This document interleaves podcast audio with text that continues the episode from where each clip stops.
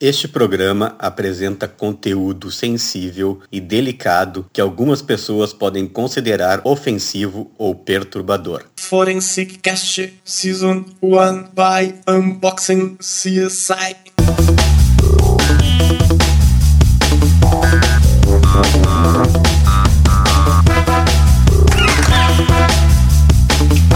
Olá, estamos começando o Forestcast, uma produção Unbox CSI.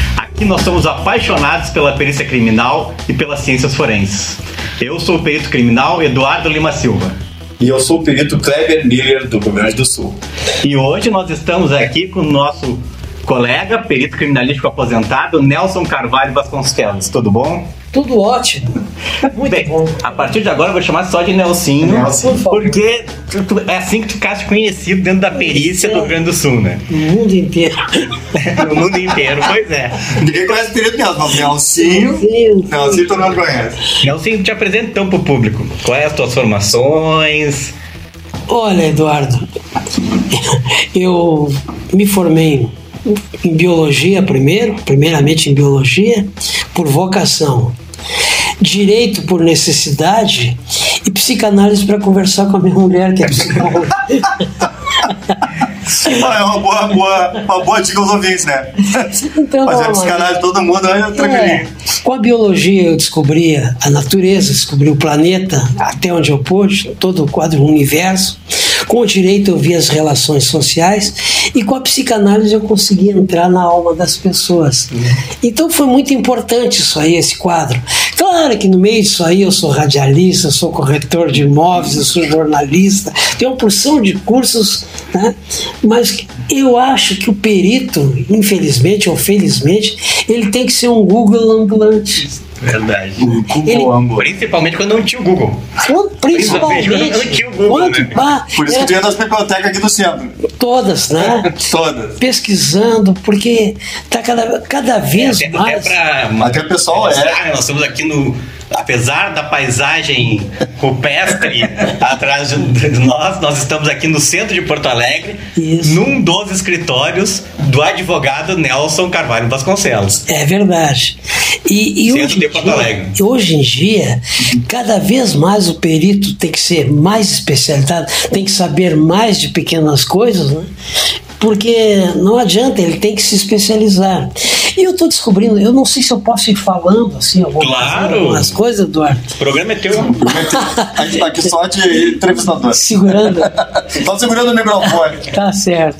Tu sabes que eu, eu, eu venho notando assim que nós, os peritos, estamos formando exatamente um VAR para os juízes.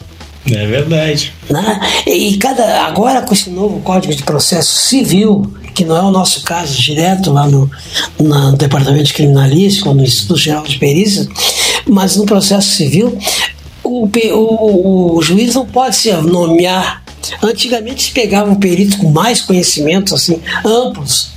Hoje em dia ele pode se basear naqueles peritos mais especializados. Ele pode. E, outra coisa, ele não pode assim, eu vou nomear, não vai nomear, ele é obrigado a ter um assessor É técnico. uma lista, né? Uma Exatamente. ordem. Tem uma, ele tem, agora ele mudou o mudou. Ele tem, então, ele tem que toda hora, qualquer situação, consultar o VAR. Que no caso do judiciário, no caso da justiça, somos nós os peritos. Né?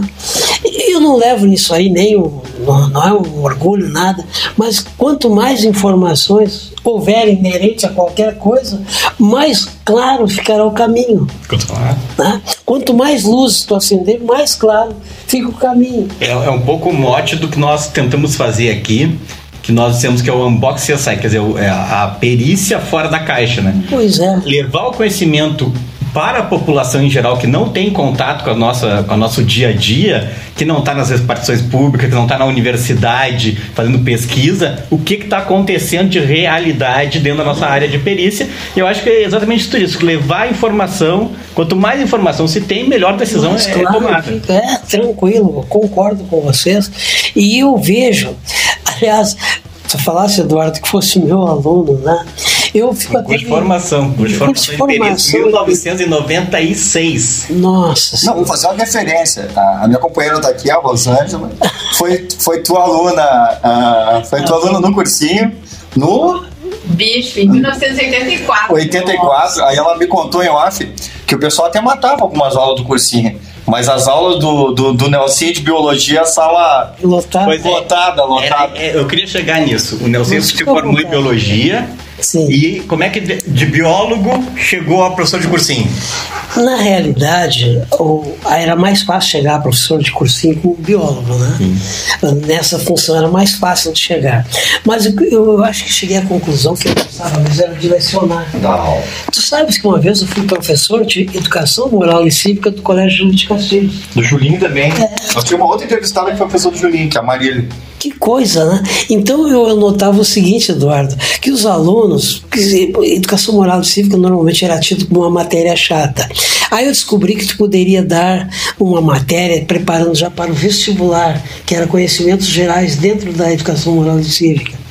Então eu falava de toda a realidade brasileira da, da ocasião, e a realidade histórica, a realidade geográfica, a realidade. Eles criaram um conhecimento daquilo que eu aprendia com eles. Eu tinha que preparar aquelas aulas. Então era um prazer muito grande e, e era um horário pior que teria para dar aula para adolescentes, quase saindo da adolescência. Era o segundo ano ci- científico, terceiro ano Terceiro científico. Só terminando aí. Então, eles, sábado de tarde, pois eles vinham. Sábado à tarde. É, imagina, dar aula. Para sábado adolescente, tarde, no foi final isso, segundo né? ano. Pois é, eles vinham, traziam as namoradas, um perguntou se podia trazer o pai, traziam a família, e a gente ia colocando aquele negócio. É a qualidade do bom professor. Não, Eu não sei o que é isso, Eduardo, mas eu sinto que a gente podia transformar, transferir para eles. Eu penso assim, desculpe a maneira muito franca de dizer, como é que eu vou dar uma aula para Eduardo, para Kleber, para Rose? Né? São pessoas que sabem aquela coisa. A única coisa que eu posso passar é o prazer que eu tenho, essa coisa de gostar daquilo que está fazendo. Então aí eu acredito que tudo vai. Imagina dar uma aula para vocês, não tem como, vocês conhecem muito mais daquela matéria do que eu. Mas se eu chegar e disser, olha, mas tem umas coisinhas assim que vai tornar a coisa muito mais interessante. E aí o aluno começa a crescer comigo, ele vem vindo, né? E daqui a pouco eu estou subindo na mesa mesmo. E- e- mas tem uma coisa mesmo, Nelson, que a- a- às vezes eu tento falar com meu filho, meu filho agora tá, acabou de ingressar né, na faculdade, que a gente acaba associando a matéria ao professor. Ah, então, assim, a gente começa a gostar de certas matérias, não é porque tu gosta da matéria, Uhum. É que tu gosta do professor. É. Então, eu, eu- essa coisa do lecionar, e o Eduardo é professor, eu sou professor, claro. Com as atividades a gente também não é aquela coisa né, continuada, o Edu- o Eduardo talvez agora mais continuado do que eu, né? Mas é como tu tornar um assunto interessante. né? Mas acho que também ao aluno cabe a, a- a olhar aquilo e saber que tornar aquilo interessante, encontrar uma forma de estudar que seja interessante. Então tem muita gente que nos ouve é, que são já são peritos, é, advogados, delegados, mas muita gente que nos ouve são pretendentes a, a uma carreira. Nem Sim, não, não sei entendo, entendo. se perito criminal ou alguma coisa na área de formação. Uhum. Então a gente sempre tenta deixar uma mensagem. Claro, todos nós sempre fomos muito estudiosos. Mas a gente sempre tentou, eu acho que a curiosidade, essa coisa da curiosidade, acho que o professor tem isso, tornar aquela matéria curiosa. Então, então para quem está ouvindo, assim, tenta encontrar uma forma de estudar é, e também tirar o estudo de fora, de dentro da caixa, talvez, né, Eduardo? É de encontrar uma forma, e eu tô vendo agora uma frase na, na tua parede aqui, que diz assim, ó, quando muita gente insiste muito tempo em que você está errado, você está certo. Então, essa frase do Milão Fernandes é fantástica. Então, às vezes, assim, isso aí não está certo, isso aí não está certo. Mas, de repente, é o teu jeito de fazer as coisas. Né? Encontrar o teu jeito, e foi o que tu fez na tua carreira. Tu encontrou o teu jeito de lecionar, o teu jeito de trabalhar, e por isso, talvez, toda essa nossa curiosidade de querer te ouvir mais. É isso que a gente quer. que, na realidade, eu fui procurando depois como é que eu ia lecionar. Tinha professores, havia professores que eles faziam assim, alguma piada, as coisas e tal. Eu sempre gostei, Rose, do realismo fantástico, né? E a biologia tem muito disso. Quando tu fala de coração, quando tu fala de pulmão, quando tu fala de qualquer coisa, quando tu fala da natureza, Pô, vem a emoção direto, quando tu vê uma borboleta ali polinizando, vê uma flor, tu vê uma flor tão linda, pô, mas na realidade aquilo ali é o sexo da planta, né? É a coisa mais desenvol- desenvolvimentista que pode ter num vegetal, é a própria flor, é o máximo, né?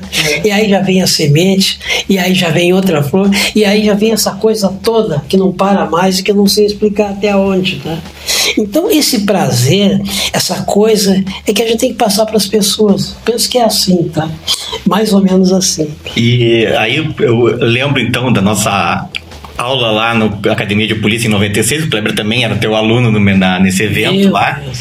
que tu fosse dar uma aula pra gente sobre laudo pericial, como fazer um laudo pericial. Até porque naquela época também, pré-Google, nós não tínhamos informação nenhuma, nós entramos como peritos lá sem saber o que ia fazer como peritos, né?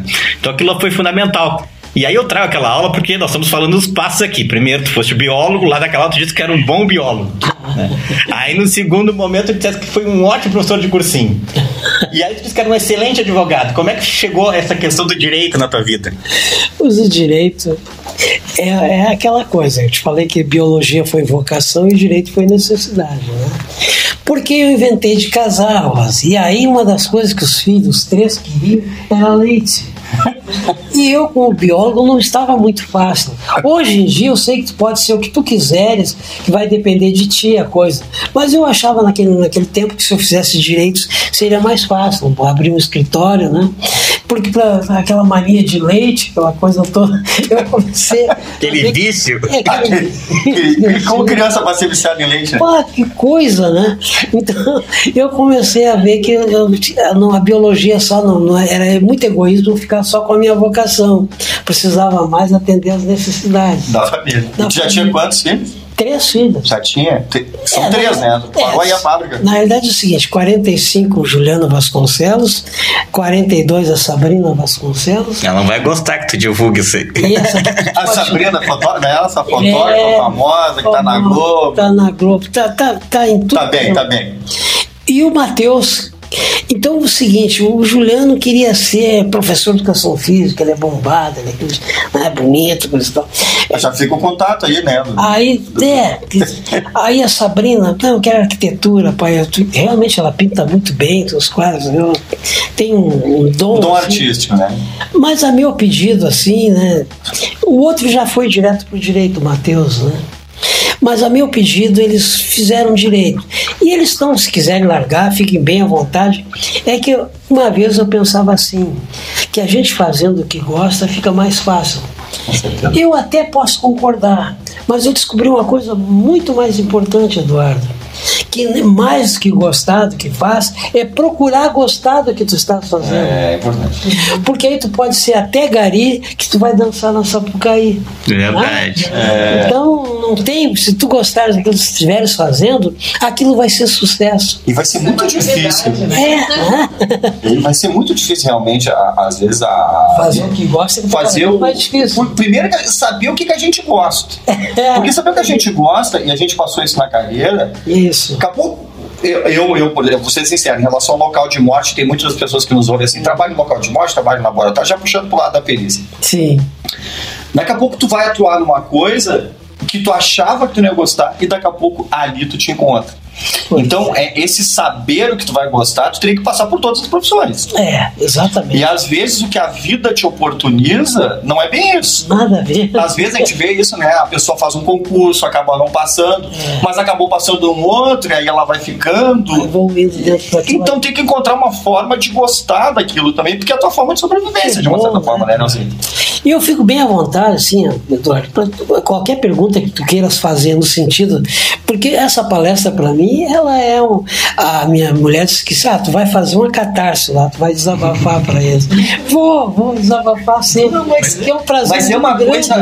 A gente se vê, eu conversei com o Eduardo e a gente acaba se encontrando na churrascaria, porque tu vai na churrascaria nas mesas que eu vou e a gente se encontra, né?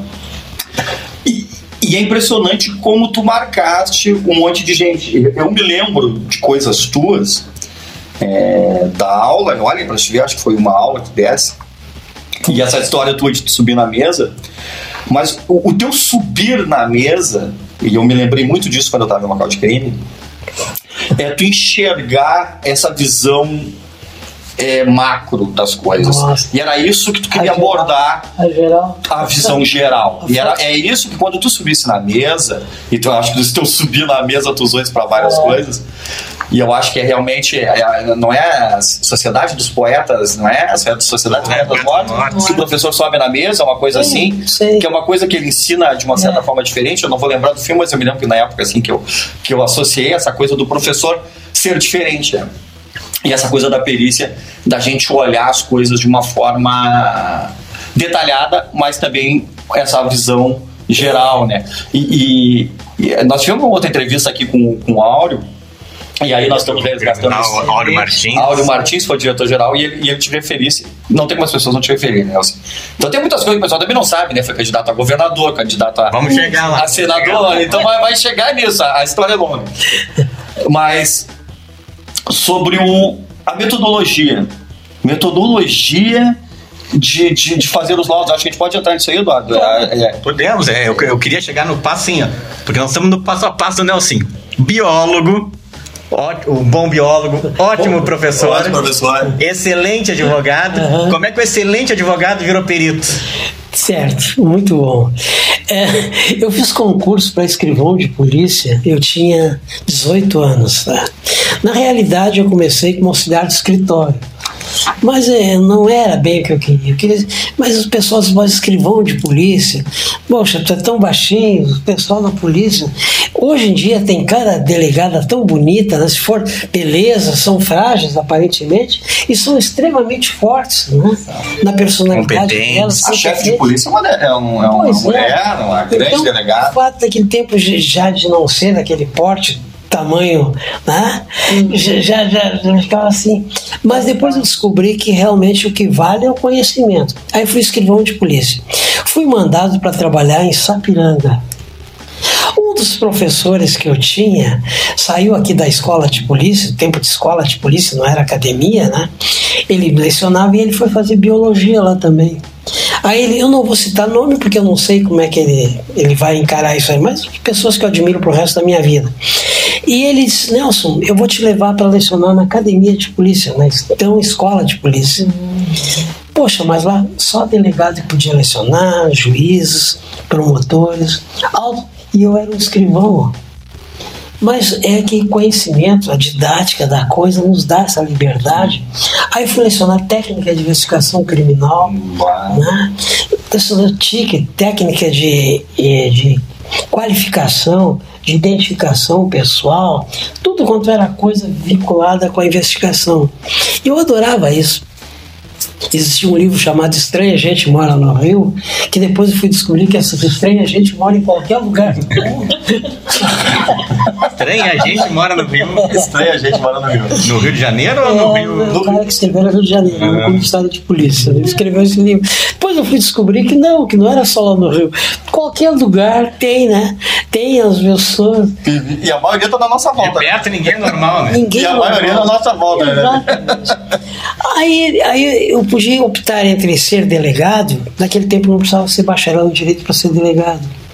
Mas para perito tinha que ter um curso superior. né? Que época é isso, mais ou menos? Tu lembra? Um Ah. período se- 80, 70?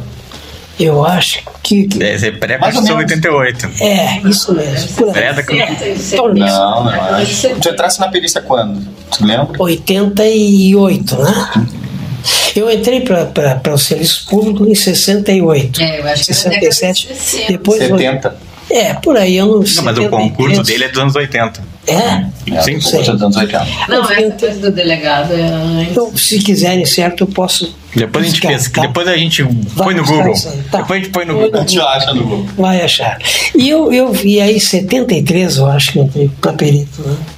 Aí, como eu já trabalhava na academia de polícia, o pessoal me escolheu como xerife da turma. Naquele tempo tinha um que era uma liderança. É o chefe da turma. É o líder É, da turma, é o chefe da turma. Até hoje se usa, até Até, hoje hoje se tem. usa. Até hoje tem o xerife. Tu escolhe um que é o que. É o xerife. É o que comanda, Exato. faz chamada. e- né, os dados todos, Isso as, as mensagens da direção. Isso aí. leva. Então, eu. é, E, e aí, lecionando na academia de polícia, tinha, eu estava dando aula numa turma para inspetores, escrivães, criminalística para essa turma, escrivães, inspetores, delegados. então. Na outra sala estava lecionando criminalística o Rabelo. Heraldo Rabelo. Heraldo Rabelo. Meu amigo, isso é inesquecível. né? E o Heraldo Rose. Disse, "Pá, que barulheira é essa da outra sala de aula? O que está acontecendo? Ele todo metódico. Quem é que tá esculhambando isso aí? Pá! Só pode ser aula meu, assim. Aí ele foi lá chamar o diretor, que estava uma esculhambação, que eu não estava podendo dar aula. Aí o diretor disse, mano, o senhor não leva a mão, mas eu não sim, que estou dando aula, é o professor. Porque eu achava que tinha que haver um encanto, né? em qualquer matéria que for lecionar, tu tem que trazer um encanto para ela. Então o Rabelo, pô, ele contava sempre essa história. Não podia dar aula porque o senhor dava aula na outra sala. O encanto. Mas isso já, mas isso já tava no curso de peritos?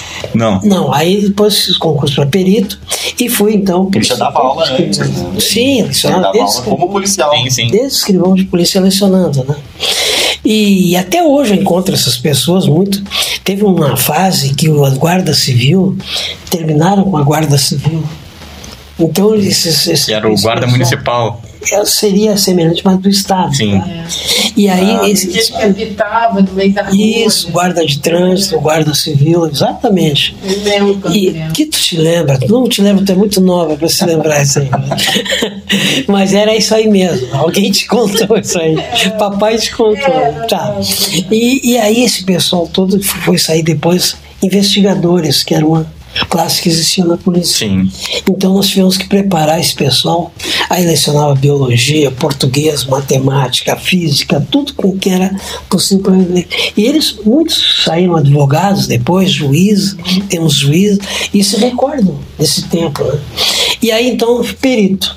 E aí, Aí, Eduardo, eu não conseguia gostar de doc- documentoscopia, daquelas coisas assim, da, da própria balística. Não é que eu não gostasse, mas eu não tinha aquela, aquela coisa de ficar ali pesquisando, olhando como é que se faz a letrinha. Eu gostava, o que mais movimentava com a minha vida era o plantão Na rua. a diferença de locais, o terror, né? E aí, então, parar no plantão. E nesse plantão, eu, ali eu podia advogar. Naquele tempo, um perito poderia advogar, não tinha nada, não tinha restrição. Eu só não podia advogar contra o Estado.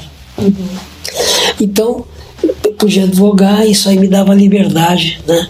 De trabalhar no plantão e fazer isso aí. Mas no, com esse advogar, Eduardo, surgiu uma coisa muito boa. Eu fui vendo na justiça o que, que eles precisavam na perícia. Então, Foi vendo a ótica do usuário da prova. Exatamente. É a ótica que a gente. É, que seria o ideal. Claro, hoje a gente atua muito isso, Não, né? e que, aí- com assessor e também. que né? ainda é um vácuo hoje, né? Porque hoje, ainda, quem está lá na ponta atuando como perito tem pouco retorno em tá relação ao, É, que- é ao resultado do seu trabalho. É, isso é uma coisa que a gente tem tentado mudar. Isso mesmo. E, e- e tem um, eu, eu chamo de gateway, né? Que a gente usa isso na informática, que é assim.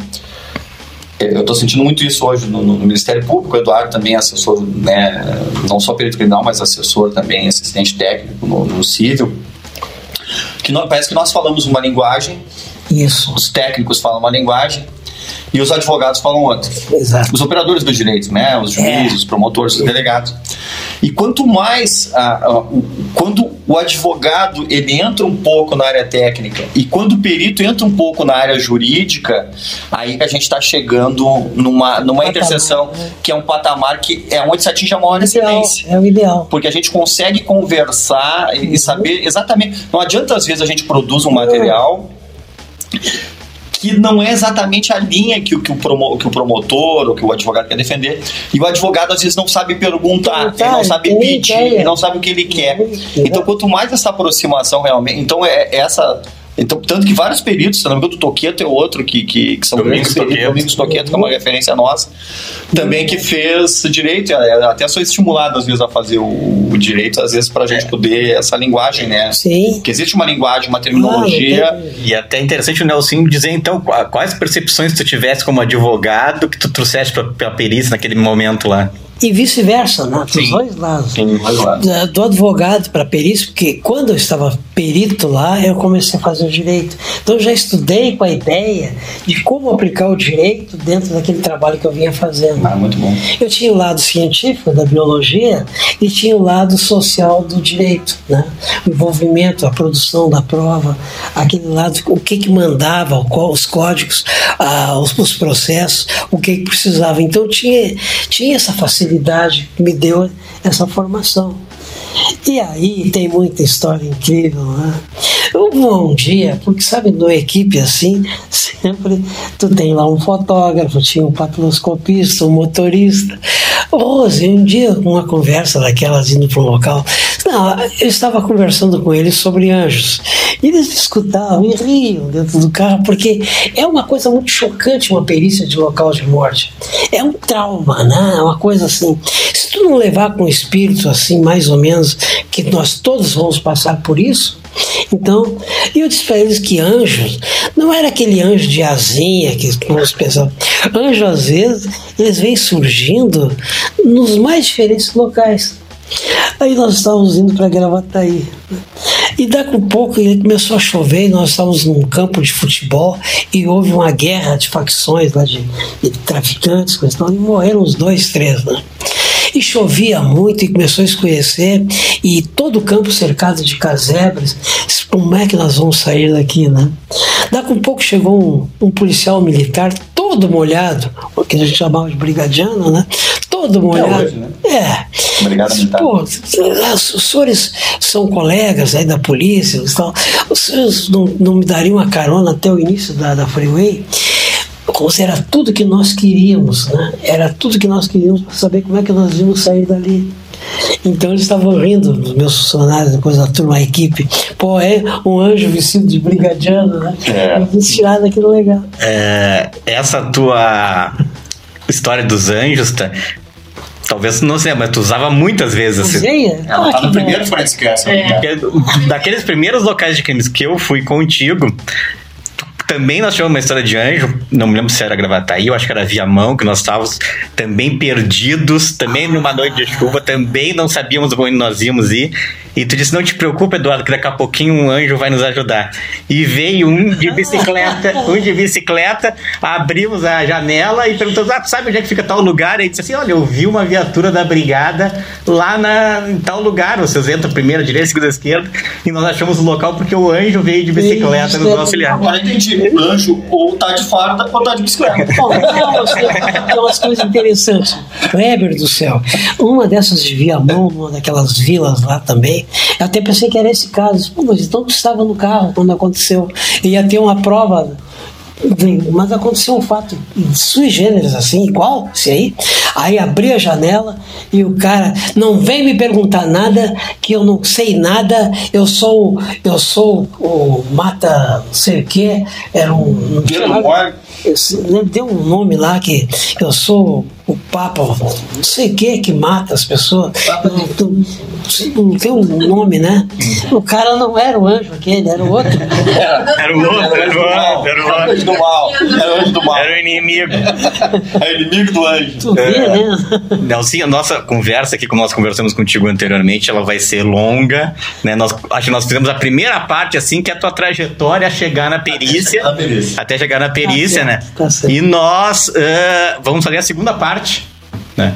Então nós vamos encerrando por aqui essa nossa primeira parte. Ah, que né? pena. Não, que olha que eu tava gostando. Não, mas a segunda é, parte. Isso aí é só pra deixar aquele gostinho de quero mais. É, Aí nós vamos vir com a segunda parte aí. do- Então, eh, aqui, sabe, nós somos apaixonados pela perícia criminal e pelas ciências forenses, né? Entendo. Eu sou o perito criminal Eduardo Lima Silva. E eu sou o perito Kleber Miller do Rio Grande do Sul. Estamos aqui, estivemos aqui com, na primeira parte da história de Nelson Carvalho Vasconcelos, o perito Nelson do Rio Grande do Sul. Esse é o Forestcast, uma produção Unbox CSI. Até mais. Forensic Cast Season 1 by unboxing suicide.